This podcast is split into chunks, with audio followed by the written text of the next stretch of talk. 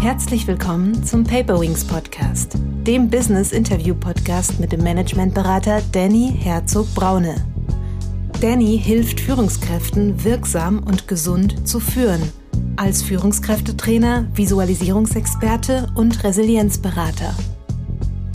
Und die Karrieremythen, die verhindern, dass Menschen äh, Verantwortung für sich übernehmen, dass Menschen auch ihren Anteil an äh, Konflikten sehen. Dafür sind die da. Weil die Menschen wünschen sich ja mehr Einfluss. Und das kriegen sie nicht mit dem Leistungsglauben und das kriegen sie auch nicht, indem sie an Durchsetzung glauben. Karrieremythen blockieren eigentlich den Erfolg durch Verführung und Verheißung.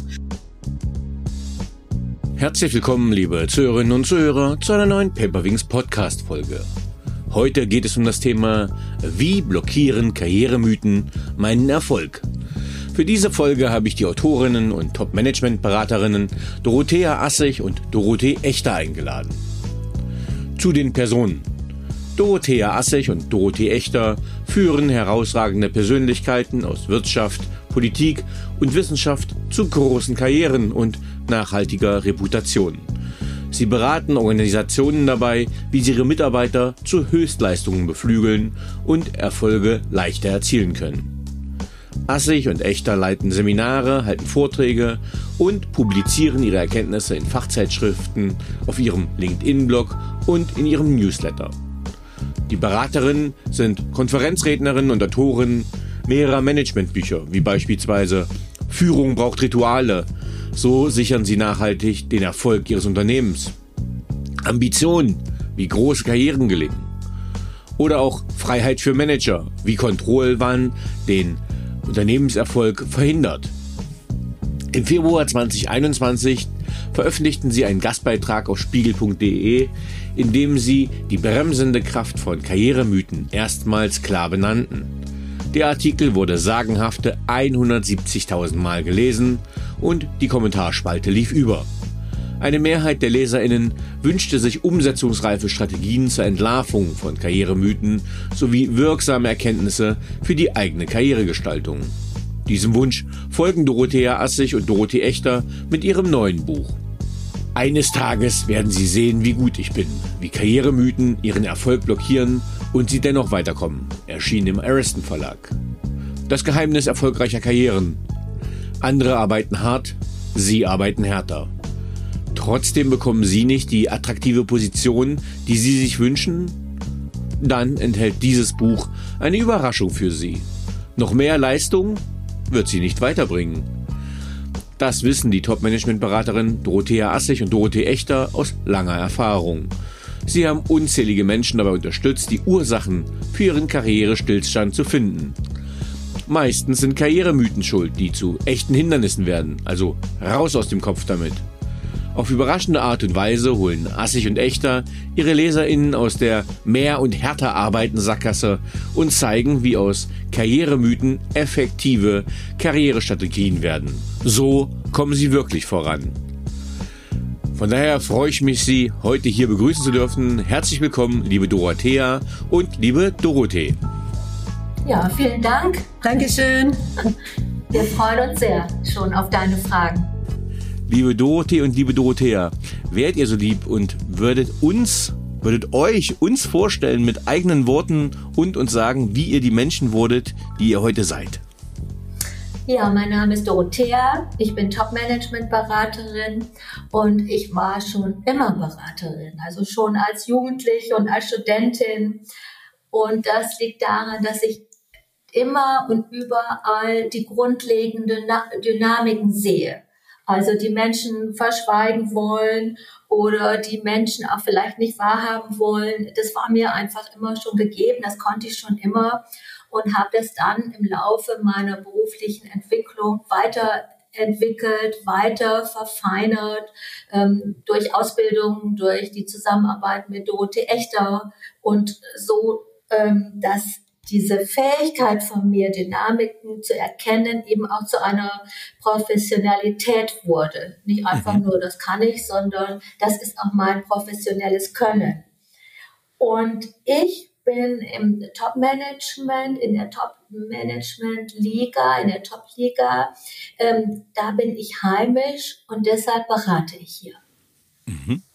Dankeschön.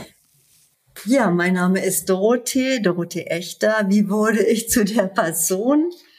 Ähm, ich komme aus einer Unternehmerfamilie, da bin ich aufgewachsen und hatte eigentlich schon als Kind das Talent, ähm, sehr viel zu sehen, vor allen Dingen von den Machtstrukturen und Machtdynamiken. Also wenn mein Großvater auf dem Bauhof rumgetobt hat, dann habe ich mich gefragt, warum folgen dem die Leute zum Beispiel.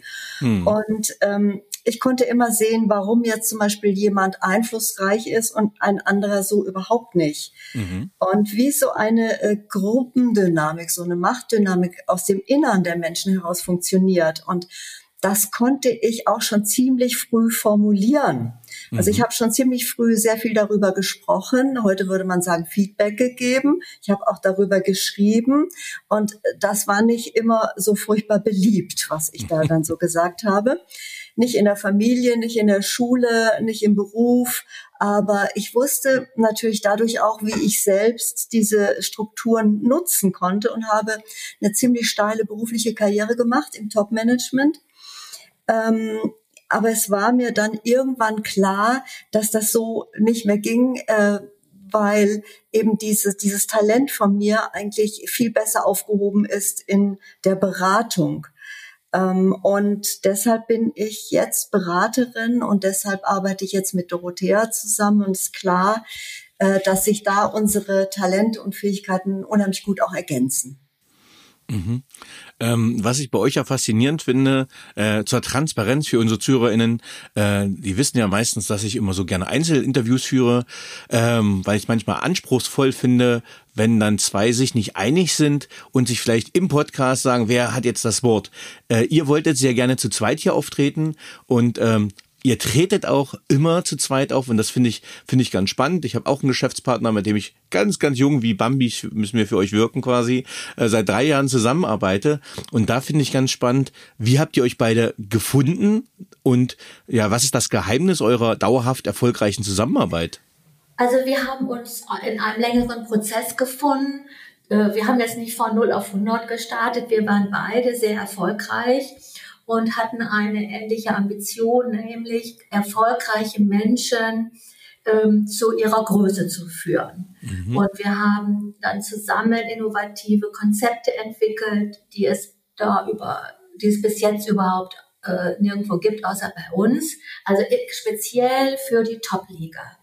Und dieser Findungsprozess, den muss man sich schon sehr, sehr lange vorstellen. Das weil ähm, dann jetzt waren zwei starke Persönlichkeiten, Dorothee und ich, und wir wollten schon zusammenarbeiten, aber wir wollten natürlich auch unsere Eigenständigkeit bewahren. Hm. Das ist schon ein ständiges Austarieren, ein ständiges, äh, eine ständige Dynamik oder vor allen Dingen im Gespräch zu bleiben und ich schließe mal gleich an, wenn du fragst, warum das so gut klappt und warum das auch so lange so erfolgreich ist, dass wir jede Kleinigkeit, die uns stört, benennen. Also mal aus diesen kleinen, unscheinbaren Themen, die die andere stört, da kommen dann natürlich über früher oder später entstehen große Probleme. Das wollen wir verhindern. Hm. Und wir machen auch sehr viel Therapie ähm, sowohl einzeln als auch zusammen, damit wir immer in dieser Situation sind. Wir wissen, wo wir stehen, wir wissen um die Dynamik, wir wissen um die Talente der anderen, wir äh, akzeptieren ihre Entscheidungen und äh, wir, wir äh, nehmen, wir schätzen uns unheimlich. Mhm. Spannend. Ja, stimmt. hast, hast, du Ergänzungen? Ich wusste. Ja, also äh, wir sind natürlich äh, als Doppelspitze, sage ich mal, sehr, sehr renommiert, sehr bekannt und wir beraten dann natürlich auch entsprechend viele Doppelspitzen, die sich an uns wenden und genau diese gleiche Frage auch stellen. Deshalb freut es uns so, dass du uns das gefragt hast. Also Beratung, sich selbst beraten zu lassen, ist schon wirklich essentiell. Das können wir als Empfehlung auf jeden Fall geben. Äh, ja, also ich nehme das gerade mit. Ich werde auch das meinem Geschäftspartner quasi empfehlen, weil wir inzwischen auch gern zu zweit auftreten. Wir sind jetzt zu, äh, drei Jahre zu zweit unterwegs äh, und äh, manchmal ist es einfach leichter, wenn ein Zweiter nochmal mitdenkt. Ähm, und deswegen dieses Therapeutische finde ich äh, sehr wertvoll. Das heißt nicht nur in die Eheberatung oder Partnerberatung, sondern auch in die Geschäftspartnerberatung und Therapie gehen, zu gehen, nämlich schon mal als ersten wichtigen Impuls mit. Ähm, und wenn wir bei Impulsen sind, würde mich interessieren, aus welchen Impulsen sind denn eure Bücher entstanden? Ich habe sie im Intro ja schon genannt. Ja, ja, also äh, wir haben ein, wir sehen natürlich wahnsinnig viel, wie äh, Top-Managerinnen oder Politiker äh, oder internationale Persönlichkeiten sich selbst ihre Karrieren versemmeln. Ähm, das ist klar, das ist unser tägliches äh, Geschäft, ihnen da wieder rauszuhelfen, die Größe wieder zu finden. Und das, was wir da sehen, das sind nicht nur immer individuelle Dynamiken. Und wir haben ein unheimlich starkes Bedürfnis, dass wir dieses, was wir da sehen und was wir lösen können äh, in unseren Beratungsprozessen, äh, weil wir können natürlich nicht alle Topmanager und Topmanagerinnen beraten auf der Welt, das geht ja nicht, ähm, dass wir dieses Wissen, was wir da in über 20 Jahren angesammelt haben, dass wir das eine, äh, einen breiteren Kreis auch äh, eröffnen und publik machen, damit jeder da die Chance hat, selbst bei sich Dinge zu entdecken, die den eigenen Erfolg behindern oder die jemand letztlich dann doch erfolgreich machen. Also es ist ein sehr starkes Bedürfnis von uns, deshalb äh, sprechen wir viel, also wir halten Vorträge, wir gehen äh, überall hin, ähm, wir schreiben sehr viel Newsletter, Posts, Artikel, Harvard Business Manager und so weiter und so weiter. Also das ist ein sehr starker Impuls, den wir immer wieder haben, wenn wir so eine neue Dynamik wieder entdecken. Mhm. Ähm, und das ist ja auch eine hervorragende Überleitung zu eurem äh, aktuellen Buch. Ähm, ich habe es genannt. Äh, eines Tages werden Sie sehen, wie gut ich bin, wie Karrieremythen Ihren Erfolg blockieren und Sie dennoch weiterkommen. Ähm, was sind denn grundsätzlich Karrieremythen? Karrieremythen sind äh, blockierende Annahmen, Narrative, die gesellschaftsfähig sind. Also die da oben machen sowieso, was sie wollen oder man kommt nur hoch in die Top-Liga mit Schleimen und äh, Ellenbogen oder deshalb heißt das Buch ja auch so, eines Tages werde, äh, wird gesehen, wie gut ich bin. Das ist einer, das ist quasi der Klassiker weil Menschen glauben, Leistung zahlt sich aus. Das stimmt in einer bestimmten Weise. Also gute Leistung ist, ist überhaupt wesentlich für alles. Also ohne gute Leistung braucht man überhaupt gar nicht für eine Karriere an den Start gehen.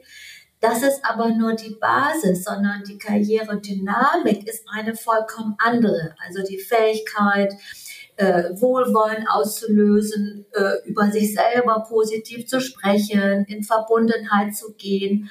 Und die Karrieremythen, die verhindern, dass Menschen äh, äh, Verantwortung für sich übernehmen, dass Menschen auch ihren Anteil an äh, Konflikten sehen. Dafür sind die da. Also da, dazu sind die quasi gesellschaftlich und auch persönlich, psychologisch, dafür sind Karriere, Karrieremythen gemacht. Mhm.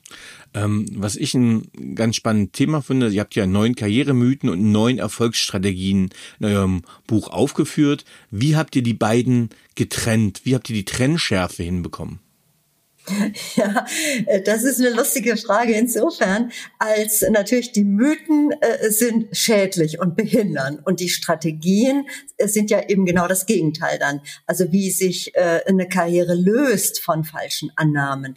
Und das brauchen wir jetzt nicht erst groß auseinander zu zwirbeln, sondern wir haben angefangen mit diesen Karrieremythen, mit den Annahmen, die Menschen haben. Also zum Beispiel meine Leistung, die wird irgendwann einfach gesehen und ich habe das nicht nötig für mich, äh, irgendwie äh, mich zu verbinden mit anderen oder äh, mein LinkedIn-Profil ordentlich hinzubringen oder mir ein Renommee zu erarbeiten. Brauche ich alles nicht, weil meine Leistung ist die Basis. Also ähm, und und ja, das, das ist eine Annahme, die führt Menschen ins Nirvana, die Karrieren. Ja, also das bringt einen nirgendwo hin. Und dann schauen die sich ganz um, wenn jetzt plötzlich jemand rechts und links vorbei an ihnen zieht, der gar nicht so viel leistet und aber eine viel größere Karriere macht. Das ist der Mythos. Also das ist das, was wir beobachten, äh, was am Anfang zum Beispiel auch einer Beratung steht. Ja, dass jemand mhm. kommt und sagt, also hier, das dulde ich nicht, muss mich hier durchsetzen, muss ich dann alles aushalten. Da, damit fängt es an. Und unsere Aufgabe ist halt dann immer zu gucken, nein, ähm, das hat dich dahin gebracht, wo du bist. Diese Art zu denken hat dich dahin gebracht, wo du bist. Aber wir müssen das lösen, damit wir ähm, diese Einflussdynamik in Gang setzen. Weil die Menschen wünschen sich ja mehr Einfluss. Und das kriegen sie nicht mit dem Leistungsglauben und das kriegen sie auch nicht, indem sie an Durchsetzung glauben. Und äh, dann ist die Strategie natürlich das, was, äh, was, was jemand lernen muss. Mhm. Ähm, es gab ja, ihr habt den Harvard Business Manager äh, auch erwähnt. Ich glaube, da bin ich auch das erste Mal auf euch aufmerksam geworden und habe das verfolgt. Aber es gab ja vor, ich glaube, ein, zwei Jahren äh, diese große Studie von Sortify, die so den Narzissmus gemessen haben in den Chefetagen. Ähm, und ihr sagt, äh, ein Mythos ist, die da oben sind narzisstische Egomanen. Ähm, meiner Meinung nach hatte diese Studie das so ein bisschen bestätigt. Wie seht ihr oder warum seht ihr das als einen Mythos an? Also zum einen sind alle Menschen narzisstisch. Mhm. Äh, jetzt nicht äh, in der allergrößten Ausprägung, aber natürlich haben wir alle sehr, sehr starke narzisstische Anteile in uns, mhm. je nachdem, wo wir mhm. so gerade herkommen. Und natürlich haben eine bestimmte Menschen, also meinetwegen jemand kommt von einer Elite-Hochschule, dem wird im lieben Landtag gesagt, also du bist ja überhaupt die Größte und alles. Die haben natürlich noch ein bisschen mehr Narzissmus abbekommen, aber so starten alle Leute ins Berufsleben. Menschen starten ins, in die Welt mit, mit ich bin hier toll, ich bin super, ich kann alles. Ähm, das ist aber nicht ähm, das ist aber nicht, wie heißt das, Störungsstörung, jetzt fehlt mir das Wort. Keine Persönlichkeitsstörung. Das ist jetzt, genau, das ist keine mhm. Persönlichkeitsstörung, sondern das ist einfach der ganz normale Narzissmus. Mhm. Der sich aber natürlich, wenn Sie sich die Mehrzahl, und Sie sind ja, Sie leiten ja auch Seminare für Führungskräfte, das wissen Sie ja auch, dieser Narzissmus, dieser ungestüme Narzissmus, der gibt sich natürlich im Laufe des Berufslebens. Das heißt, die meisten 99,9 Prozent aller Führungspersonen sind ähm, in keinster Weise überdurchschnittlich narzisstisch. Und das ist unheimlich wichtig festzuhalten. Also, dass dieser, der, die Vorstellung, die da oben sind narzisstisch und ich bin hier auf, ich bin hier die Gute oder der Gute, verhindert natürlich selber das Ego zu stärken, also sich nicht über andere zu erheben, nicht, nicht, den, nicht den, in den Vergleich zu gehen, sondern selber in die eigene Kraft zu kommen. Oder wir arbeiten ja immer mit dem Konzept, in die eigene Größe zu kommen. Mhm. Und die eigene Größe hat ja keinen Vergleich, sondern jeder Mensch, der Karriere machen will, muss für sich in die eigene Größe kommen und sagen, da in diesem Feld, in diesem ganz bestimmten Ausprägung bin ich herausragend. Mhm.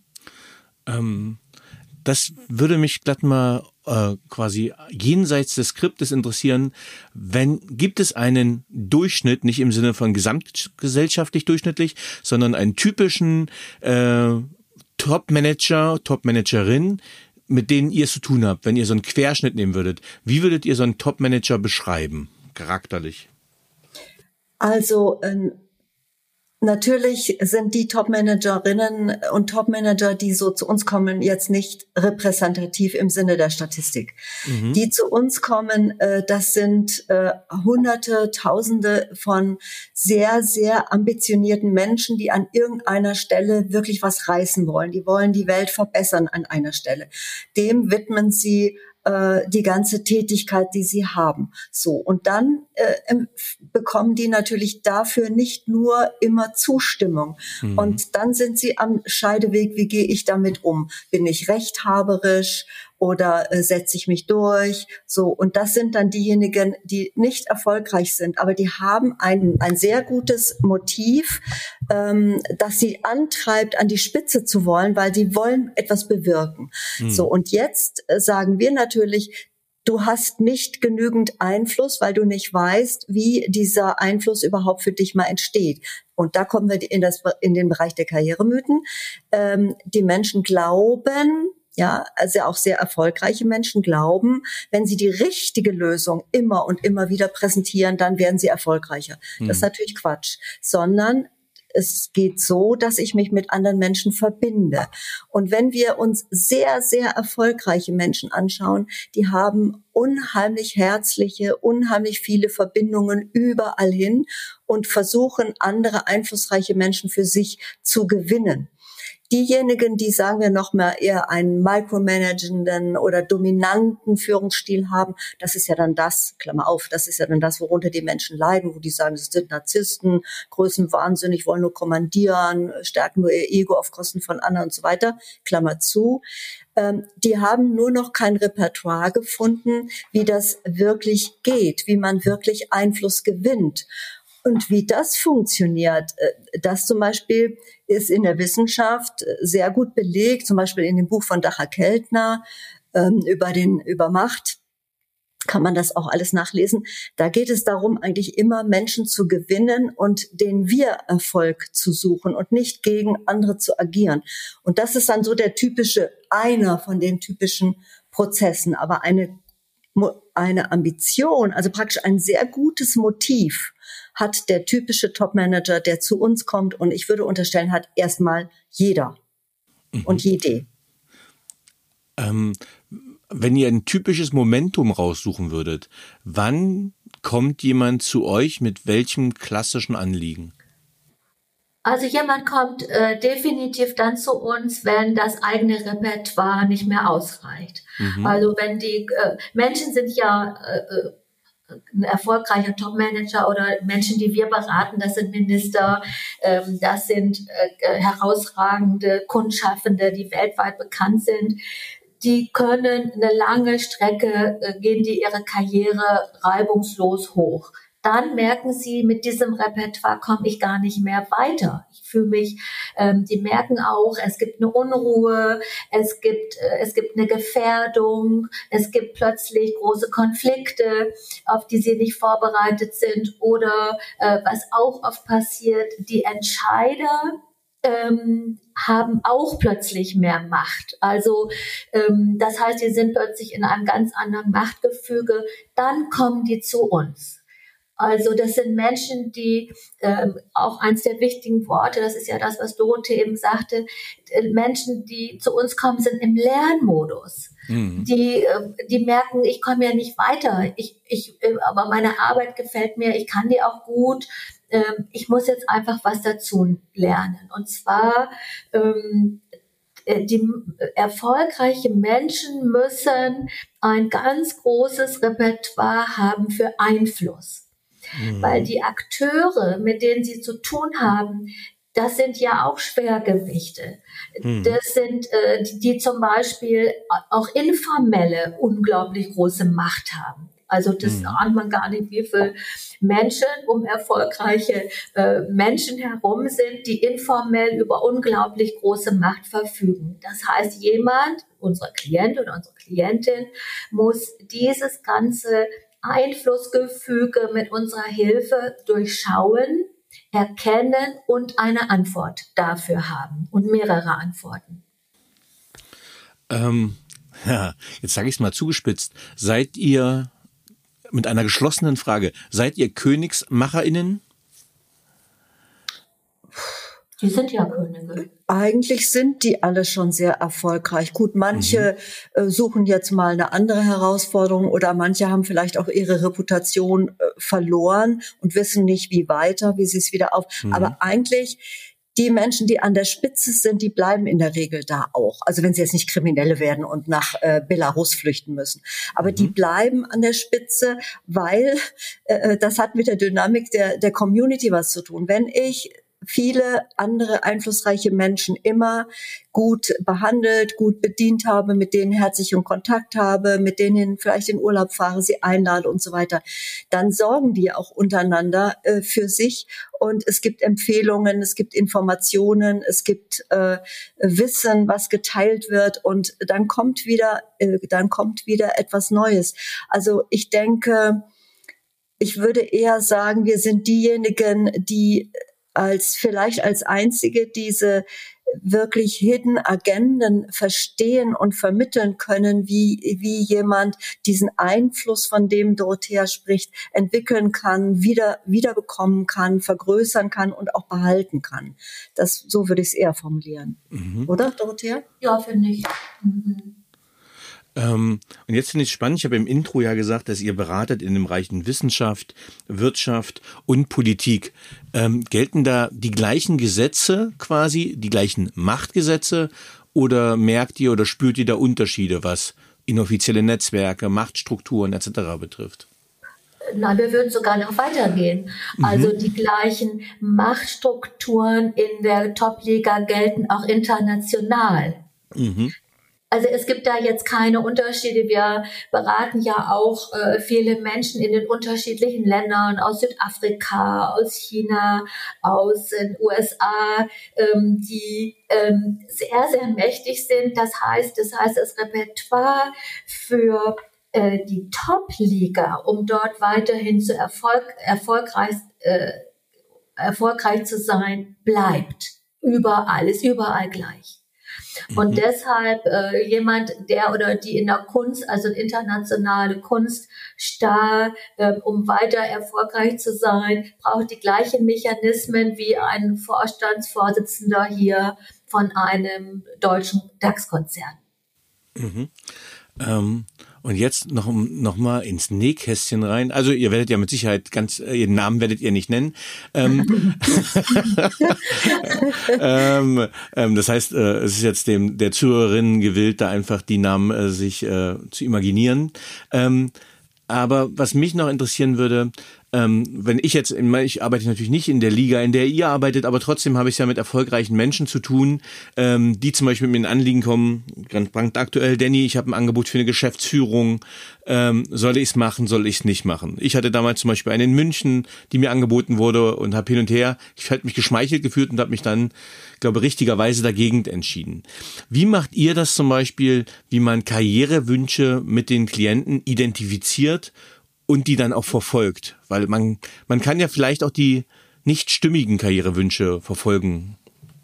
Ja, definitiv. Also man kann, man, äh, also wir würden natürlich nicht empfehlen, die weiter zu verfolgen, die nicht stimmigen. Aber ähm, Menschen haben manchmal komische Ideen, weil sie zum Beispiel sehr auf Sicherheit fixiert sind oder weil sie plötzlich äh, riesige Gehälter sich imaginieren, vorstellen. Ähm, also die, die äh, Grundlagen legt eigentlich die äh, Top-Management-Ambition-Theorie, die wir entwickelt haben. Also was wir machen ist, äh, das wird alles gemessen an der originären Ambition, die eine erfolgreiche Person treibt. Und wenn das darin stimmig ist, dann kann man äh, alle möglichen Optionen prüfen und ganz, ganz leicht letztlich auch sortieren. Mhm. Ähm, also die, die originäre Ambition, was ist das? Das ist etwas, ähm, was jemanden antreibt, was man ger was jemand gerne verändern möchte, was einen freut, was einen ärgert, was einen berührt, wo früh schon auch ein Können entsteht. Also äh, oft entsteht das äh, Können erst so mit, mit sagen wir 20, 30. Aber manchmal gibt es auch schon bei Kindern, die einfach, wo sich ein Mädchen ans Klavier setzt und einfach weiß, ich werde Pianistin oder ein, ein Beispiel aus dem Freundeskreis, jemand wollte schon immer Kinderarzt auf dem Land werden und ist es dann auch geworden. Das sind eher die Ausnahmen. Also man entdeckt dass diese inneren Treiber, die entdeckt man eigentlich erst, wenn man schon mehrere Joberfahrungen gesammelt hat und weiß, okay, das war es jetzt noch nicht so ganz, aber das hat mich gefreut. Das war es doch schon ganz, äh, kam dem schon sehr, sehr nah. Und die Jobangebote, die du bekommst, zum Beispiel, wenn du ähm, eins bekommst, was für dich nicht passt, dann können wir nur gratulieren und sagen, super, da hast du nämlich gemerkt, deine Ambition, deine inneren Treiber, das, was dich bewegt innerlich, ist eben was anderes. Und so äh, ist letztlich die Ambition steht im Zentrum und die muss Regie führen. Mhm. Spannend. Ähm, was, was in der Top-Liga noch ganz wichtig ist, ist, dass ähm, ich antworte nochmal auf einen Teilaspekt in deiner Frage und zwar in der Top-Liga ist das nicht so, dass man sagt, jetzt schnurstracks gehe ich auf die nächste Position zu, sondern in der Top-Liga gibt es eine andere Dynamik und zwar ist das der Gefundenwerden-Prozess. Mhm. Also wir arbeiten mit unseren Klienten und Klientinnen daran, dass die eine Situation herstellen, dass Angebote auf die zukommen, weil man für die Position, um die es in der Top-Liga geht, kann man, bewirbt man sich nicht. Hm. Man wird gefragt, man, man gibt eine Stimmung raus, man, ähm, man zeigt also ja so eine internationale Position, plauder, plaudert man so ein bisschen drüber, dass man da, dass man sich das vorstellen kann. Das heißt, wir arbeiten nicht mit Klienten daran, dass die sagen, so und jetzt will ich äh, international dies und das werden. Das geht nicht, sondern wir arbeiten mit ihnen daran, dass die sich lernen, sich ins Unbestimmte zu verhalten. Oh, also das musst du ausführen. ja zum Beispiel auch Empfehlungen. Mhm.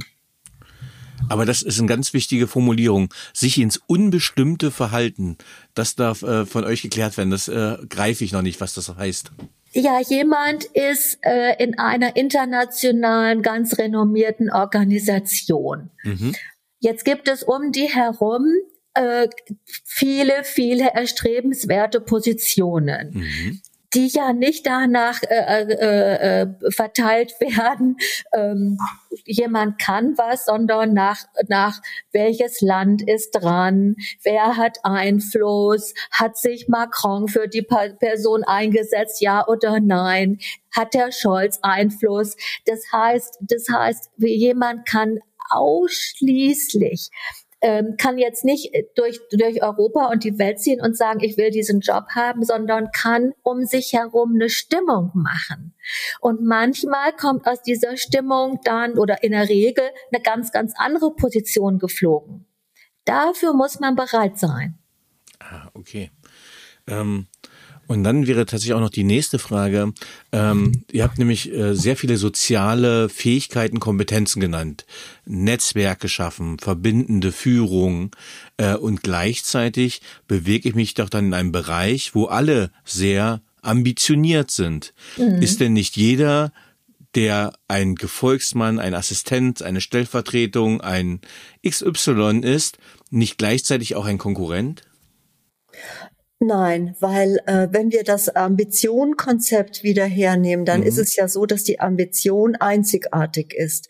Also wenn du dich erinnerst, wie wir uns beide vorgestellt haben, dann sind da viele Ähnlichkeiten, aber auch Unterschiede. Mhm. Und ähm, das ist immer, eine Ambition ist immer etwas Einzigartiges. Also wir formulieren ja zum Beispiel Ambitionen in Form eines Brands, eines persönlichen Brands. Wir haben da schon, sagen wir, tausend oder wie viel haben wir äh, entwickelt, Dorothea?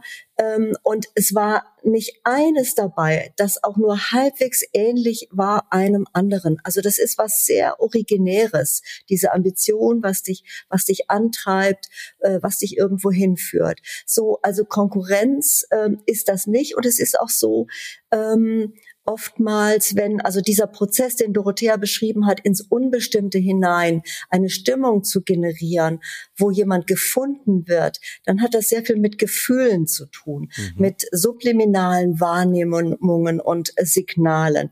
Und darüber wird gesprochen. Und was wir die Menschen lehren, ist, äh, wie sie über sich selbst sprechen, also wie sie dann diese Ambition ausdrücken, wie äh, das, äh, wie sie über sich selbst sprechen, was sie über sich selbst sagen. Das müssen Worte sein, große Worte, die andere Menschen aufgreifen können. Dann wird hinter dem Rücken quasi gesprochen, positiv gesprochen, dann wird nochmal positiv gesprochen, dann kommt jemand, ah ja, kennst du den auch oder kennst du die auch? Und so entsteht sozusagen ein Klima, wo ein Name auftaucht, eine Reputation auftaucht. Und dann kann es zum Beispiel sein, dass ein Unternehmer oder ein, äh, ein Leiter einer internationalen Organisation diese Worte aufgreift und ähm, sagt, Mensch, den könnten wir bei uns aber eigentlich sehr gut gebrauchen. Aber nun gibt es zum Beispiel die Position gar nicht. Also das mhm. ist auch das, was Dorothea mit unbestimmt meint. Sondern dann gibt es einen Kontakt, mit dem muss ich mich mal zusammensetzen, vielleicht können wir irgendwas machen.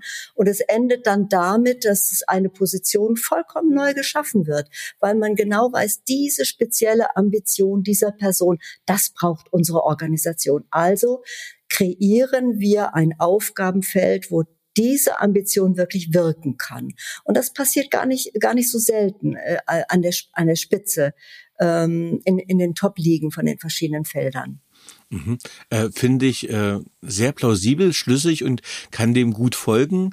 Äh, vielleicht störe ich mich nur gerade an dem Beispiel, wo ich sage, okay, äh, es gibt nur einen Posten als Bundeskanzler oder Bundeskanzlerin. Ähm, und da sind ja durch die, ich sag's mal, die Aufzugsmechanismen ähm, in den Parteien, in den Strukturen ja schon Leute prädestiniert. Ähm, gelten dann dort anders andere Gesetze? Also es gab ja auch einen Kampf, nehmen wir mal das Beispiel CDU, wo dann vier Leute um die um die Parteiführung, ich sag's mal bewusst gekämpft haben. Oder sind es die gleichen Gesetze, weil sie genauso Stimmung machen müssen? Die müssen genauso Stimmung machen. Also es gibt keinen Aufzug. Mhm. Also äh, kein, kein Mensch in, in einer Top-Position ist im Aufzug hochgefahren, sondern ähm, hat eine Stimmung ausgelöst, hat ein Vertrauen ausgelöst, hat ähm, Sicherheit geschaffen. Und natürlich ist das dann so, das haben wir ja auch bei verschiedenen Kanzlerkandidaten gesehen, ähm, das wird dann zum Beispiel in der Öffentlichkeit nicht honoriert. Oder was wir, was wir ja auch oft beobachten, dass jemand ähm, ähm, zum Beispiel in eine Top-Position berufen wird und dann äh, schafft das die eigene Persönlichkeit nicht. Die ist plötzlich hm. diesem Druck nicht gewachsen. Hm. Die, äh, äh, jemand jemand äh, sieht sich plötzlich äh, umgeben von anderen mächtigen Personen, kann nicht damit umgehen. Also dieser diese die Fähigkeit in der Top-Liga ähm, zu bestehen, die ist sehr sehr komplex. Mhm. Ähm, du hast gerade auch Persönlichkeit gesagt. Wie wichtig ist denn Authentizität? Ich nehme ein Beispiel, als ich mal in, im Unternehmen war, als Bereichsleiter, Geschäftsbereichsleiter, äh, musste ich mich bestimmten Sachen immer mehr beugen, habe mich immer weiter Sachen angepasst, die nicht mehr stimmig mit meinen Werten waren und war eigentlich irgendwann nicht mehr authentisch und habe mich dann auch nicht mehr wohlgefühlt. Wie wichtig ist es authentisch sein in Führungspositionen? Ja, also erstmal muss man unterscheiden zwischen äh, Gefühlen und der Ambition. Mhm. Also jemand, der der Ambition verpflichtet ist, der möchte ja etwas ganz Bestimmtes erreichen. Der möchte Einfluss entwickeln, um zum Beispiel mit seinem Unternehmen den besten Straßenbelag der Welt äh, zu produzieren und zu erfinden, mhm. zu produzieren. Dem ordne, dem wird alles untergeordnet. Mhm. Ja ähm, so und ein Gefühl ist, okay, da kommt jetzt ein Widerstand, den muss ich niedermachen. Mhm. Das ist ein Gefühl. Oder mhm. ein Gefühl ist zum Beispiel, mein Chef ist, äh, mein Chef mag mich nicht, der grüßt mich nicht, der ist Micromanager, äh, das ist ungerecht. Das sind alles Gefühle. Und äh, wenn ich jetzt mit diesen Gefühlen so umgehe, dass ich die immer äußere, komme ich ja überhaupt gar nicht durch den Tag. Sie nicht, wir nicht, auch nicht ein Topmanager. Weil dann, äh, wir schreiben in unserem Buch, da können Sie nicht mal U-Bahn fahren, ja, wenn Sie alle persönlichen Gefühle immer so äußern. Mhm. Also Authentizität, wir sind dafür selektiv authentisch zu sein. Das ist eigentlich unser Konzept und zwar das, was die Gesellschaft stützt, was die Rollen, ähm, die Rollenkongruenz stützt, was etwas Gutes bewirkt, was Wohlwollen bewirkt. Alle diese Gefühle ja gerne authentisch äußern. Aber wenn es jetzt um Kritik geht, um Widerspruch, um Durchsetzung, um andere abzuwerten, um äh, Gerechtigkeit zum Beispiel, wo man immer denkt, man selbst ist ja so gerecht und die, die, die Welt ist ungerecht, äh, dieses auszudrücken, ähm, da sind wir jetzt nicht sind wir eigentlich nicht die Freunde, weil wir haben es immer in der Gesellschaft mit Rollen zu tun mhm. und unser Verhalten ist immer Rollen adäquat. Das ist sozusagen die äh, Conditio Humana, sich in, in Rollen zu bewegen. Ja, und sie ähm, werden jetzt auch nicht, wenn ihnen das irgendwie nicht gefällt, was ich sage, äh, ja, sagen, was für ein Blödsinn, äh, authentisch, sondern äh, sie werden die nächste Frage stellen, zum Beispiel, weil das jetzt die Rolle ist. Und ähm, insofern sehen wir das Konzept der Authentizität wirklich missbraucht in der mhm. Literatur, äh, bei dem ganzen authentischen Führung, Authentic Leadership Konzepten und so weiter. Das ist äh, verderblich, weil das sozusagen die eigenen Gefühle so in den Mittelpunkt stellt, als hätten die anderen keine und als wären die anderen Gefühle nicht berechtigt. Das lehnen wir eigentlich ab. Mhm. Ähm, wann bedarf es der Klärung, wann es Respekt braucht, Loyalität und Wertschätzung, wenn wir in diesen Rollenkonflikten auch sind. Also ich fand, es gab so eine Stelle im Buch, die fand ich ganz spannend, äh, wieder in den Perspektivwechsel zu, gehen, dass ich, äh, auch wenn mir gerade die Meinung des Chefs missfällt, das muss ich ja auch nicht äußern, dass mir das nicht gefällt. Und das ist, glaube ich, mit der Frage auch verbunden, wann spiegle ich und wann spiegle ich nicht Missmut.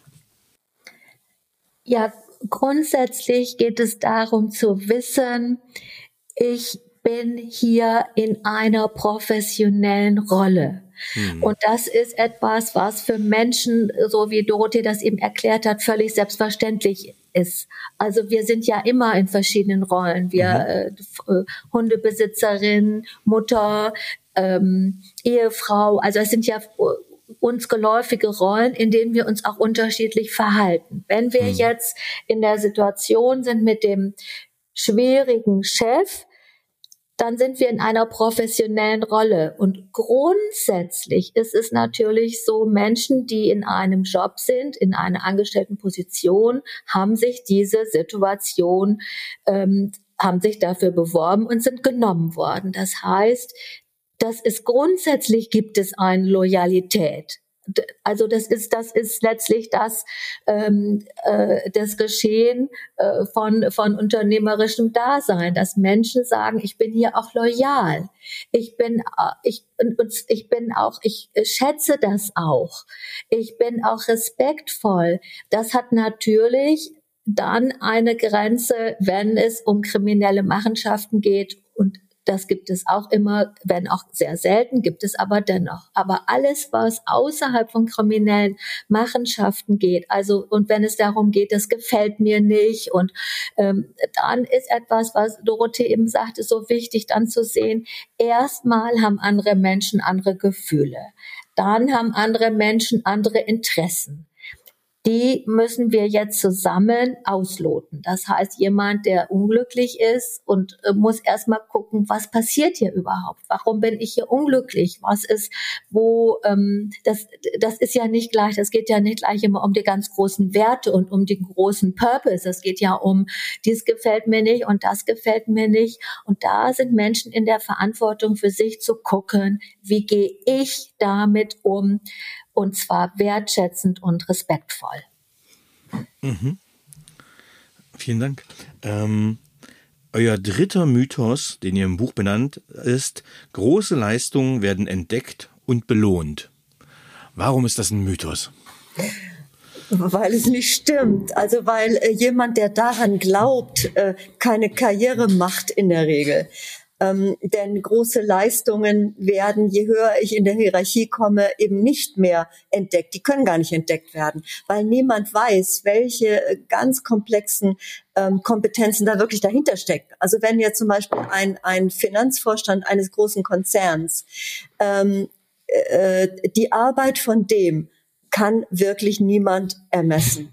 Ja, also niemand ist dabei. Das ist, das ist so eine komplexe Geschichte. Und wenn man über den redet, dann spielt viel mehr das Wohlwollen, die, die Nähe, das Vertrauen, äh, die Umgangsformen, die Kenntnis von internationalen Riten und Codes im Top-Management eine Rolle. Das heißt, einmal äh, kann diese Leistung im Top-Management überhaupt gar nicht objektiv gesehen und bewertet werden, hm. ähm, sondern was bewertet wird, ist, wie sich jemand verhält. Das Sichtbare wird bewertet. Also wenn zum Beispiel der CFO mit seinem äh, CEO zusammen ein Meeting hat und der zeigt sich immer ganz, äh, äh, weiß ich auch nicht, irgendwie ganz hart oder ganz soft, dann hat ja der CEO überträgt ja diese präsente Situation auf alles andere. Mhm. Also what you see is what you get. Er sagt, mhm. wenn der jetzt zu mir so hart ist, dann prügelt er wahrscheinlich auch seine, seine Mitarbeitenden. Oder wenn der jetzt bei mir immer so nachgibt und immer mir nach dem Mund redet, dann macht er das bei anderen auch in Verhandlungen. Das heißt, er kann das gar nicht beurteilen. Der sieht etwas. Und deshalb ist das so wichtig, dass das Verhalten, was ich zeige, die Worte, die ich selbst benutze für meine Erfolge, für meine Wünsche, für meine Anliegen, für meine Ambitionen, dass ich die ganz, ganz sorgfältig und wirksam auf ähm, auswähle und und äh, äh, benutze und dass ich Wertschätzung zeige, so dass jemand, der mich sieht, auch tatsächlich ein Wohlwollen mir gegenüber hat. Mhm. Ähm, ein weiterer Mythos, den ihr nennt, ist Schmeicheln und Schleimen beschleunigen die Karriere. Warum funktioniert das nicht? Ja, das ist eine Vorstellung von unten nach oben. Mhm. Also wir, wir sprechen ja äh, implizit die ganze Zeit letztlich über Habitus, über was ist, was ist Top-Liga Habitus. Und all das, was wir sagen, also zum Beispiel Wohlwollen auslösen, zum Beispiel auch mit Leuten privat äh, umzugehen, ist natürlich was von weiter unten in der Hierarchie mit wirklich Argwohn betrachtet wird. Und ähm, das heißt, das, was von was, was so als Schmeicheln gesehen wird, ist oft der Top-Liga-Habitus, um in der Liga erfolgreich sein zu können. Mhm. Ähm, ich setze mal noch woanders an. Ich hatte letztens ein, ein Gespräch mit einem sehr, sehr nahe Vertrauten eines Ministerpräsidenten, der dann gesagt hat, naja, wenn so Personen lange an der Macht sind, äh, dann sind sie es auch gewohnt, Macht zu haben und dulden auch keinen Widerspruch mehr. Wie ist eure persönliche Erfahrung mit Top-Management-Leuten? Äh, also jetzt in diesem speziellen Punkt äh, keinen Widerspruch zu dulden, meinst, meinst du jetzt? Ähm, ja, genau. Also ähm, ich will so ein bisschen, ihr habt einfach sehr viel Erfahrung mit Top-Leuten. Ähm, und ich möchte so ein bisschen auf die Persönlichkeitsstruktur von sehr, sehr erfolgreichen Menschen hin. Und ähm, wir haben jetzt sehr viel die, ich sag mal, sehr sozialen, empathischen, verbindenden Komponenten ausgeleuchtet. Ähm, und ich frage mich, ob es nicht auch eine dunkle Seite gibt. Ne? Wir haben gesagt, es gibt da oben nicht so einen starken Narzissmus. Es braucht kein äh, großes Ego, es braucht ein starkes Ego. Aber inwiefern, wenn man an der Spitze ist, ist einsam, sage ich immer. Und äh, ein, ja, Macht macht auch einsam. Und irgendwann bin ich ja dann lange auf meinem Königsstuhl. Inwiefern verändert das vielleicht auch die die Wirklichkeitswahrnehmung, inwiefern gibt es Wirklichkeitskonstruktionen, dass ich vielleicht gar nicht mehr für Impulse von außen wirklich offen bin? Boah, das sind jetzt sehr, sehr viele Aspekte. Also erstmal äh, an der Spitze ist niemand einsam, sondern äh, an der Spitze ist jemand, äh, der eine große Entscheidungsmacht hat, die ihm allein zugeordnet wird. Aber der hat natürlich eine unheimlich große Community. Der ist mit Menschen in Kontakt, sonst wäre der da oben gar nicht. Mhm. Also einsam kommt niemand an die Spitze. Mhm. Das ist auch wieder so ein, ähm, das ist ein Blick, denke ich, von unten nach oben. Ähm, äh, man sieht diese mhm, Person mhm, nicht interagieren mit anderen CEOs, mit anderen Größen aus der Politik. Man sieht die ja nicht, sondern man erlebt sie, wenn ich, wenn ich von weiter unten gucke, ähm, als, als Chefs, wo sie dann eben irgendwie alleine sind oder in der Hierarchie noch mit dem Aufsichtsrat stehen oder wie auch immer. Aber die sind in der Regel sehr, sehr gut verbunden. Ähm, ich polarisiere ein, bewusst ein bisschen, um ein bisschen Zuspitzung reinzubekommen. Ja, ne? ja, ja, okay. natürlich, kein Problem. Okay. ja, genau. Ähm, die, die dunkle Seite ist natürlich, ähm, die dunkle Seite ist äh, jeder, in jedem Menschen möglicherweise gibt es, gibt es eine dunkle Seite. Also da sehen wir jetzt an der Spitze keine dunkle Seite. Und wenn du sagst, na, die sehen die Wirklichkeit nicht mehr, dann ist es halt so, die sehen halt eine andere Wirklichkeit. Mhm. Ja, also ähm, natürlich sehen die auch die Wirklichkeit, aber die sehen natürlich möglicherweise nicht die Wirklichkeit, wie es unten äh, an äh, an der Production Line zugeht oder unten auf der Plattform, auf der Produktionsplattform oder im Programmierraum oder im Callcenter. Das können die nicht wissen. Ja, das müssen andere wissen, das müssen andere machen. Aber die haben natürlich einen unglaublichen Weitblick und äh, wissen sich international zu bewegen und die wissen ganz genau, wenn ich jetzt ähm, dieses oder jenes mache, dann werden international die Finanzsysteme äh, so und so reagieren und so und so. Ähm, und dieses Wissen setzen sie ein und äh, in der Regel mit, mit sehr, sehr, äh, sehr, sehr guter Motivation. Nur wenn es dann zum Beispiel bedeutet, Tausende von Menschen zu entlassen, dann ist das nicht schön. Ja, äh, und wenn die dann noch Riesenboni bekommen, dann würde ich sagen, okay, das ist vielleicht dann so eine dunkle Seite. Aber wenn die tausend Leute entlassen und damit Systeme retten oder das Unternehmen wieder aufbauen oder teilen oder sonst etwas machen, dann, äh, dann ist es einfach eine andere Wirklichkeit. Die bewegen sich woanders, als sich jemand aus dem mittleren Management bewegt. Ja. Vielleicht ähm, magst du noch, noch, vielleicht magst du noch einen Aspekt zufügen, Dorothea. Ja, es ist natürlich auch so, dass mächtiger Menschen sind, äh, umso mehr müssen die sich abgrenzen. Mhm. Und das ist etwas, was wir auch mit ihnen letztlich erarbeiten. Also man muss, man muss lernen, wenn man sehr erfolgreich ist, man wird den ganzen Tag und mhm. zwar von morgens bis abends wird man, äh, werden erfolgreiche Menschen gebeten um Empfehlungen, um dies und um das und um, haben, sollen sich mit Ideen auseinandersetzen, sollen auf alles hören. Das ist einfach nicht menschenmöglich.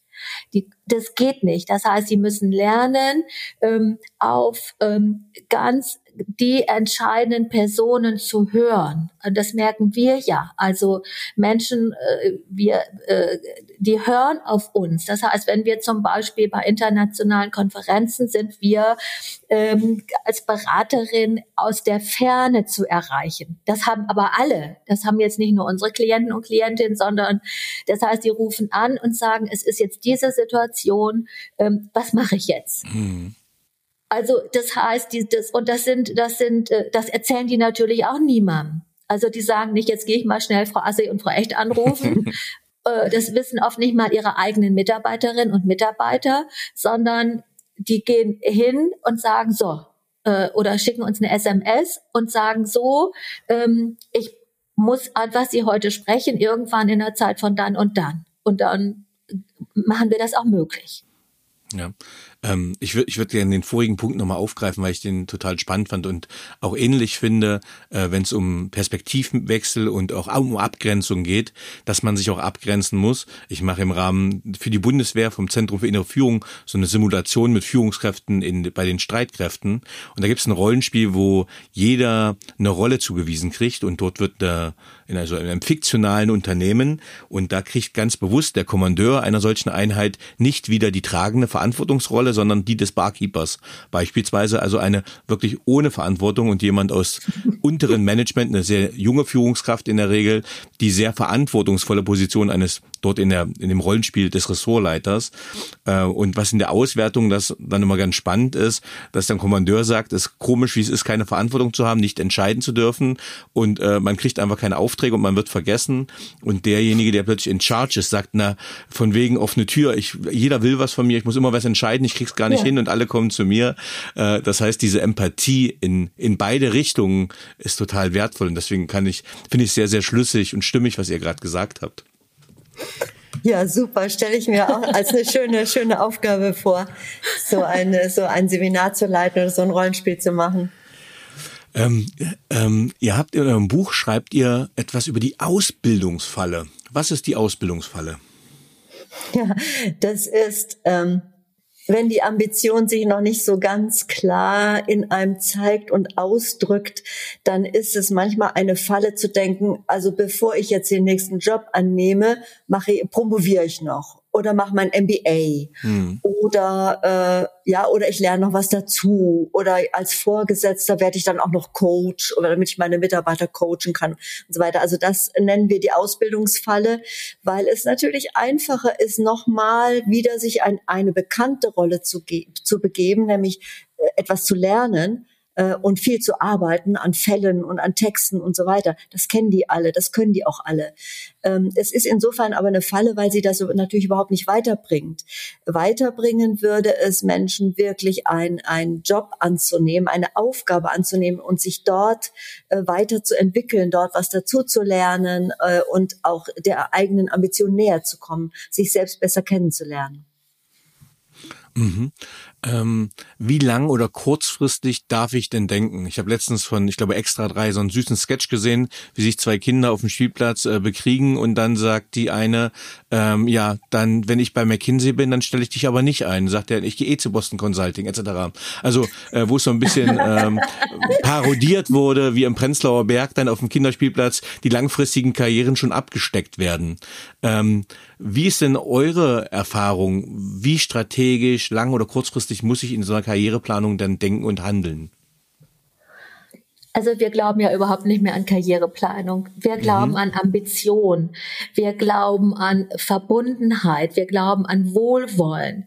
Das heißt, äh, ähm, es ist natürlich völlig absurd, sich vorzustellen, nach dem Studium mache ich das und das, ähm, sondern das ist, das ist, ähm, das ist da ist jeder Job eine wertvolle Erfahrung. Mhm. Also je, also die erste Zeit der Berufstätigkeit ist heißt einfach äh, arbeiten, Erfahrung sammeln, arbeiten, Erfahrung sammeln. Hm.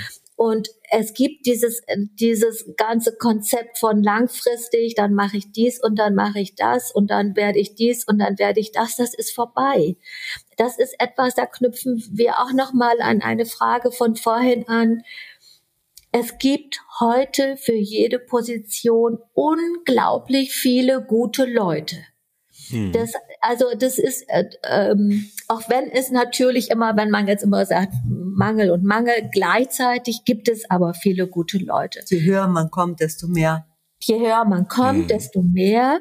Und deshalb ist es, ist es so wichtig, also von Anfang an mehr in die Verbundenheit zu setzen, also mehr darin, die Kontakte zu behalten, äh, mit anderen zusammen lernen und den Kontakt zu behalten und zu pflegen und dann äh, äh irgendwas Lustiges zu machen und den Kontakt zu halten und zu pflegen. Also das ist etwas, was wir letztlich in jeder Stufe äh, bis hin zur Top-Liga empfehlen.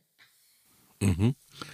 Ähm, ihr schreibt doch über Rollenflexibilität, dass diese wichtig ist. Was verbirgt sich hinter dieser Rollenflexibilität? Ähm, Rollenflexibilität bedeutet, äh, was wir vorhin schon mal auch gesagt hatten, dass ich die Rolle, in der ich gerade bin oder in der jemand gerade ist, äh, dass ich die ausfülle und äh, die, wenn sie wechselt, dann eben den Wechsel auch sehe. Also ich sage mal ein Beispiel. Äh, jemand ist, eine Frau ist äh, HR-Chefin, also CHRO, äh, Personalvorstand mhm. äh, und Arbeitsdirektorin und ähm, äh, möchte nun, äh, ist aber von ihrem CEO vielleicht nicht so anerkannt und möchte nun ganz besonders brillieren und übernimmt eine Moderation, eine Moderationsaufgabe bei einem Town Hall Meeting oder bei einer internationalen äh, Konferenz ihres Unternehmens. Und das ist zum Beispiel eine, eine Rollenflexibilität, die sie nicht haben sollte. Also sie sollte da sehr darauf achten, in ihrer Rolle als Vorstand zu bleiben und nicht sich als äh, launige Moderatorin dort profilieren. Das meinen wir nicht mit Rollenflexibilität, sondern wir meinen, dass diese gleiche äh, Personalvorständin, Arbeitsdirektorin ja auch ähm, zum Beispiel äh, noch Mutter ist, dass die zum Beispiel auch noch internationale Gastgeberin ist, dass die äh, verschiedene Rolle, Rollen hat und erfolgreiche Menschen, die haben diese Rollenflexibilität in, in ganz, ganz großem Maße. Die können sich ähm, auf ganz verschiedene Rollen einlassen. Also wenn Sie zum Beispiel hören, einen Vorstand, der sagt, und ich habe immer so gute Gespräche mit meinem Fahrer, dann kann man sich darüber lustig machen, aber man kann auch sagen, nein, ähm, das ist eben eine Rollenflexibilität, wo der sich darauf einlassen kann, über Rosenzucht oder, äh, oder die Krankheiten von Haustieren zu sprechen. Ähm, und, und das ist ihm eben auch möglich. Ähm, ja, eine, eine Abschlussfrage hätte ich noch, bevor wir in, in die Zusammenfassung des inhaltlichen Hauptteils gehen. Ähm, was ist denn wichtiger? So ein Community Building, dass ich meine Netzwerke aufbaue oder meine schlichte Eigenwerbung? Eigenwerbung wird völlig überschätzt. Mhm. Also es, es, gibt so die Vorstellung, so dass Menschen so sich ein Image aufbauen und dann machen sie immer Eigenwerbung und während sie das da also eifrig mit bestrebt sind, das zu tun, ähm, verärgern sie alle Leute. Ähm, wir haben keine Gefolgschaft. Also sie müssen sich ja vorstellen, also du musst dir ja vorstellen, Dani, ähm, in einer Top-Liga und jede Karriere ist davon definiert, dass Leute Menschen auch folgen, dass die auch Spaß haben an dem, was jemand macht. Die wollen an dem Erfolg teilhaben. Und äh, das heißt, Community Building ist das Entscheidende. Also, und wir haben ja vorher, gab schon mal einen Ausdruck, den nehme ich nochmal auf, auch zum Schluss jetzt diese Teils, diese Wohlwollen auszulösen, mhm. zu lernen, Wohlwollen in anderen Menschen auszulösen. Das ist überhaupt das Allergrößte, weil die, weil, das weißt du ja selber, bis eine Empfehlung, also äh, bei der Person ankommt und dann noch zu einem Erfolg führt, müssen so viele Leute davon daran beteiligt werden, so viele Leute müssen überzeugt sein und zwar unheimlich schnell. Man redet ja nicht ewig über jemanden, sondern das muss unheimlich schnell gehen und sagen, Mensch, mit dem Dani hatten wir heute ein tolles Gespräch geführt und dann gab's, dann hat der was der Überführung erzählt. Muss, da waren wir unheimlich beeindruckt. Das ist schon in der Realität ein bisschen zu lang, aber mehr, mehr gibt's ja nicht. Das heißt, das heißt, dieses Wohlwollen, dieses mit anderen Menschen gut auszukommen, äh, über die positiv zu reden, sie wertzuschätzen, sie zu empfehlen. Darum geht es für eine Karriere. Ja, dann würde ich tatsächlich ganz gerne noch was ergänzen, und zwar Eigenwerbung, äh, wie du, Dorothea, das äh, geschildert hast, ist klar, ganz klar. Was natürlich in einer Community nötig ist, ist auch eine gewisse, ein gewisses substanzielles Futter. Also ich muss schon irgendwo, äh, also äh, wissen, worüber rede ich hier überhaupt? Ist das mhm. jetzt äh, äh einer, der sich in der IT-Community bewegt? Ist das jetzt eine Museumsdirektorin äh, äh, oder was ist, was ist es für eine Person? Also ich brauche schon Worte, äh, die, den ich auch inhaltlich weitergeben kann. Also diese großen Worte, über die wir vorhin gesprochen haben, das Branding, die eigene Ambition, ähm, nicht angeberisch hier in so in dem Motto I, me and myself, uh, mm. the mhm. greatest, sondern ähm, was bewegt mich eigentlich und äh, was bewegt mich, das in große Worte zu fassen als als äh, sozusagen Botschaft in diesen unbestimmten Raum der Community hineinzugeben. Das würden wir jetzt nicht unter Eigenwerbung, sondern das würden wir unter, unter was? Unter Branding. Branding, in die eigene Größe finden, die formulieren. Äh, da würden wir das äh, hinsortieren und das ist natürlich auch notwendig. Ja, finde find ich total spannend, äh, weil es sich jetzt auch zeigt, äh, ich merke es jetzt einfach persönlich, wo ich jetzt ein riesen Netzwerk, also ich rein, rede jetzt rein von dem sozialen Netzwerk auf Social Media, das heißt digital, äh, und dann überlege ich, okay, wie viel Werbung mache ich, ähm, wie viel Kaltakquise, es kommen ja ganz viele, die immer sagen, mach Kaltakquise, mach Direktvertrieb äh, und äh, meine Aufträge kriege ich nie darüber, sondern immer über Weiterempfehlungen und Netzwerk. Und wenn man das jetzt auf die Karriere überträgt, äh, bringt nichts, wenn ich mich mit Ellenbogen irgendwo durchboxe, sondern äh, irgendwo muss die Akte mal landen, weitergereicht werden. Ja, äh, ja. das ist es. Mhm. Finde ich super stimmig. Ja, wenn wir jetzt unseren Hauptteil äh, zusammenfassen würden, ähm, was würdet ihr sagen, wie blockieren Karrieremythen den Erfolg? Boah, das ist wieder so eine von deinen sehr, sehr komplexen Fragen. Wie blockieren? Also Karrieremythen blockieren eigentlich den Erfolg durch Verführung und Verheißung. Also, wenn ich nur gut leiste, dann werde ich entdeckt. Wenn ich mich durchsetze, dann gewinne ich. Äh, wenn ich äh, äh, ähm, ja wenn jemand schleimt, dann, also, dann brauche ich mich eigentlich gar nicht anstrengen, weil ich, so bin ich einfach nicht. Ähm, also, das sind alles verführerische Gedanken, die sich sozusagen mit meinen eigenen inneren Widerständen verbünden, denn die entlassen mich ja von, von Verantwortung. Ja? Äh, und so blockieren diese Mythen und diese Annahmen, diese Glaubenssätze ähm, äh, die Karriere. Super. Vielen Dank. Äh, und jetzt würde ich in den persönlichen Teil noch mit einer ja, fast fachlichen Frage einschwenken. Ähm, was braucht Führung eurer Meinung nach heute wirklich? Ja, das braucht Menschen, die eine Ambition haben, die Menschen mitnehmen können, die Menschen auch ähm, in ihrer Größe sehen, die sie ähm, auch ermutigen. Also und, und, und es braucht auch, dass sie nicht in deren Psyche herumfuschen, sondern dass sie die ähm, als Erwachsene behandeln und äh, sagen, ihr könnt das schon, ihr macht das schon, das traue ich euch zu. Ähm, ihr wisst ja, wo äh, was wir hier zusammen erreichen wollen. Also es braucht eine ganz große Fähigkeit von einer substanziellen Ambition, das Wissen darum, das in Worte zu fassen und damit Menschen hinzuführen und zwar zum Wohle des Unternehmens. Auf welche berufliche Leistung seid ihr besonders stolz oder habt ihr euch besonders gefreut?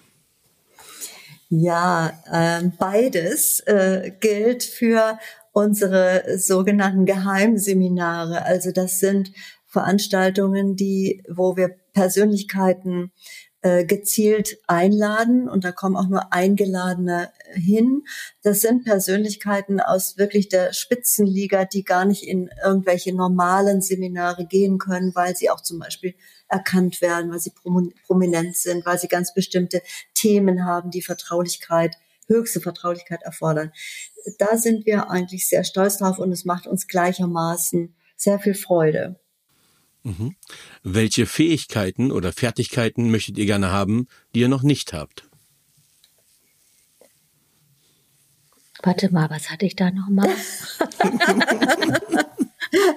Warte, kommt gleich. Erinnerungsvermögen, ich bin schon frech.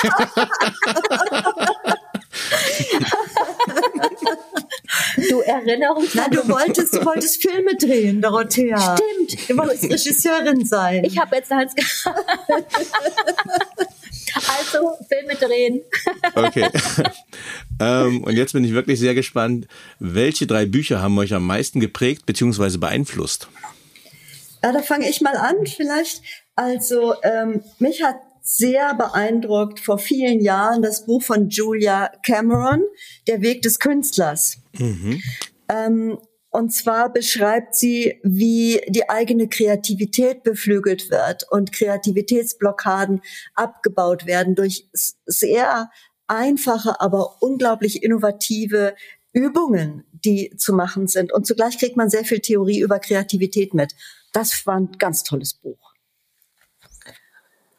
Ja, dann gibt es noch ein anderes Buch, was auch in die Kreativitätsrichtung geht. Das, das ist von Frank Berzbach. Das ist jetzt in der 13. Auflage. Die Kunst, ein kreatives Leben zu führen. Und was er unheimlich gut verbindet, ist die eigene äh, Lebensführung zusammen mit der Berufstätigkeit. Also das ist dem so exzellent gelungen. Ähm, das ist ein, ein Buch, was mich unglaublich beeinflusst hat. Ja, dann nenne ich als nächstes äh, Anna Lemke, Dopamine Nation.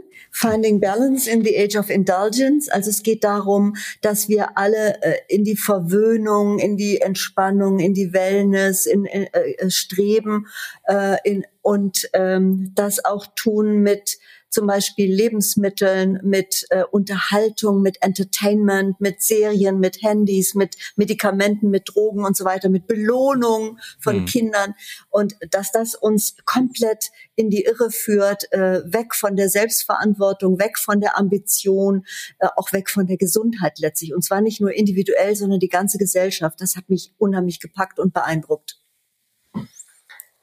Dann gibt es noch ein Buch, was uns beide unheimlich beschäftigt. Das ist von äh, Professor Eva Asselmann, Woran ah, ja. wir wachsen. Der Untertitel heißt, welche Lebensereignisse unsere Persönlichkeit prägen und was uns wirklich weiterbringt.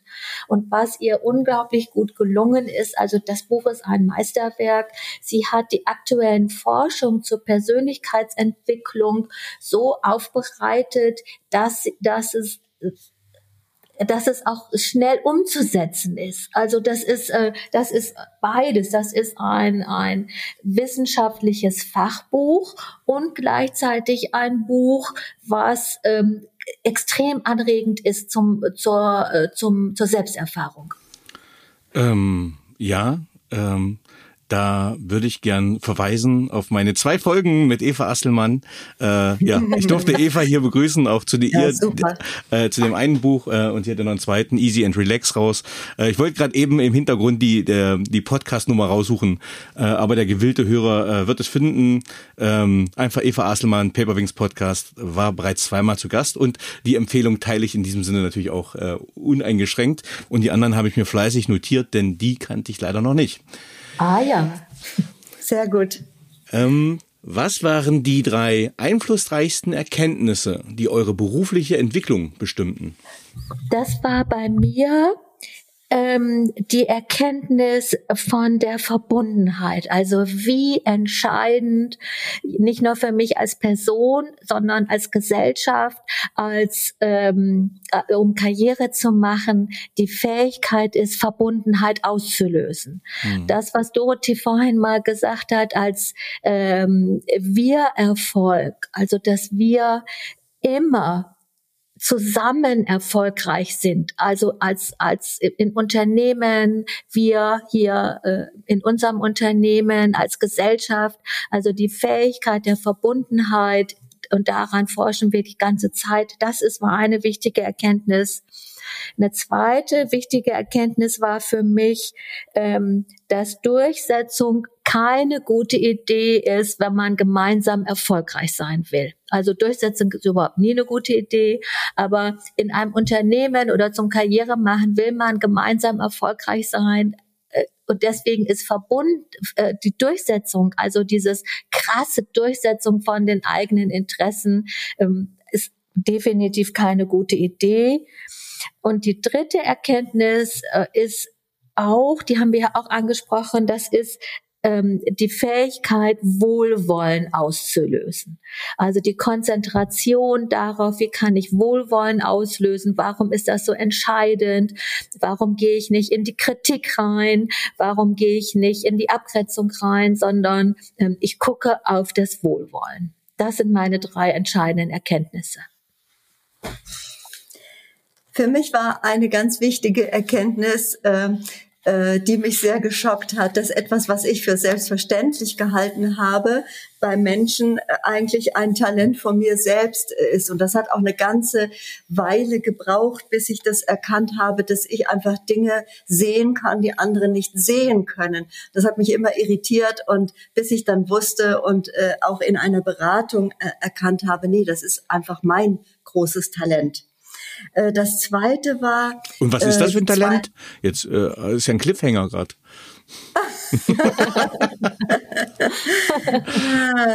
Ja, mein, mein, großes Talent ist einfach diese Machtdynamiken und in das Innere dieser Machtdynamiken hineinzuschauen. Und ich sehe das sofort. Also wenn ich in ein Unternehmen komme, in eine Gruppe, sehe ich sofort, wie die Fäden sich spinnen und äh, wer erfolgreich ist und warum und wie sich der Hund von dem fühlt und die Tochter von dem. Und also ich kann ganze Bilder sehen einfach mittlerweile durch die auch große Übung natürlich. Wir haben alle Spiegelneuronenzellen und wir können alle viel sehen, aber in unserem Beruf ist es nochmal ganz von ganz, ganz großer Bedeutung ähm, das konnte ich schon irgendwie als Kind und aber das habe ich nicht erkannt. Ja, und dann habe ich das erkannt und dann war ich natürlich damit sehr glücklich und konnte es auch sorgfältiger einsetzen, natürlich. Und die zweite große Erkenntnis war für mich, dass ich eine ähm, wesentlich schlechtere Top-Managerin bin, als ich eine Beraterin bin. Also ich bin eigentlich eine Beraterin. Und diese Erkenntnis hat Jahrzehnte gedauert, wo ich eine Top-Management-Karriere gemacht habe. Ähm, und äh, aber dann ist sie gekommen, immerhin. Und die dritte große Erkenntnis für mich war, ich muss und muss mit Dorothea Assig zusammenarbeiten. Da geht kein Weg vorbei. Sehr schön. Ähm, wenn ihr mit einer historischen oder lebendigen Persönlichkeit einen gemeinsamen Abend verbringen könntet, mit wem würdet ihr es gerne tun und warum? Ich würde das gerne mit Kusama, der japanischen Malerin und ähm, die ich also ähm, die so unbeirrt und stringent ihren Weg gegangen ist und zwar über Hürden, über Hürden. Und äh, wenn man sich heute ihre Ausstellung anguckt, dann äh, sieht man einfach auch diesen unglaublichen Erfolgsweg von ihr und, und dieses Unbeirrbare und auch ähm, völlig auf sich bezogene. Also sie hatte eine, eine lange Phase in den USA, wo sie mit vielen Menschen zusammen war und äh, verbunden war und zusammen Performances gemacht hatten. Und äh, je mehr sie sich auf sich und ihr ihr ihre originären künstlerischen Ideen konzentrierte, umso erfolgreicher wurde sie. Also das ist, und die Frau ist unglaublich spannend. Ja, vieles von dem, was du jetzt gesagt hast, ja lustig. Äh, was du jetzt über Yuya Kusama gesagt hast, trifft auf Frida Kahlo auch zu. Mhm. Ähm, äh, das muss ich also nicht mal wiederholen. Ähm, was mich bei ihr ganz besonders fasziniert und interessiert, ist dieses Resilienzphänomen, also wie mhm. durch Schmerz und Leid und Disprivilegierung einfach so etwas Großes entstehen kann und wie sie da ihren Weg äh, durchgefunden hat und wie sie sich da fokussiert hat. Das finde ich extrem bewundernswert. Ja, spannend sei den Zuhörern äh, die Kurzvariante, auch ein sehr guter Film mit Selma Hayek in der Rolle als Frida Kahlo. Äh, ja, spannende Persönlichkeit. Ja, haben wir natürlich gesehen. ähm, und ich komme zur letzten Frage. Wenn ihr euer jugendliches Ich treffen würdet, was würdet ihr ihr raten? Ich war unglaublich rebellisch. In, also ich war quasi, mein Leben war Rebellion als Jugendliche. Und ich würde heute meinem Jugendlichen, ich würde ich raten, also zuallererst Verbundenheit, dann gemeinsam rebellieren. mhm. Ja, und ich würde sagen, äh, verschwende bitte nicht so viel Zeit äh, äh damit, Topmanager sein zu wollen, Topmanagerin sein zu wollen. Werd mal gleich Beraterin. Sehr schön. Ähm, ja, ihr Lieben, vielen, vielen lieben Dank für dieses empathische, fachkundige, sympathische Gespräch über das Leben im Top-Management. Vielen lieben Dank, dass ihr Gast im Paperwings Podcast wart. Ja, du, wir danken dir. Wir sind unheimlich beeindruckt von deinen Fragen. Also die waren sehr, sehr, sehr tiefgründig und weit führend. Also wir sind begeistert und wir danken dir sehr. Ich schließe mich gerne an. Alles Gute dir, Dani. Vielen lieben Dank und tschüss. Tschüss. So, liebe Zuhörerinnen und Zuhörer, ich hoffe, Ihnen hat dieser Podcast gefallen. Wenn er Ihnen gefallen hat, hinterlassen Sie gerne ein Abo, eine positive Bewertung und empfehlen Sie diesen Podcast weiter. Bleiben Sie gesund. Mit besten Grüßen, Ihr Danny Herzog Braune.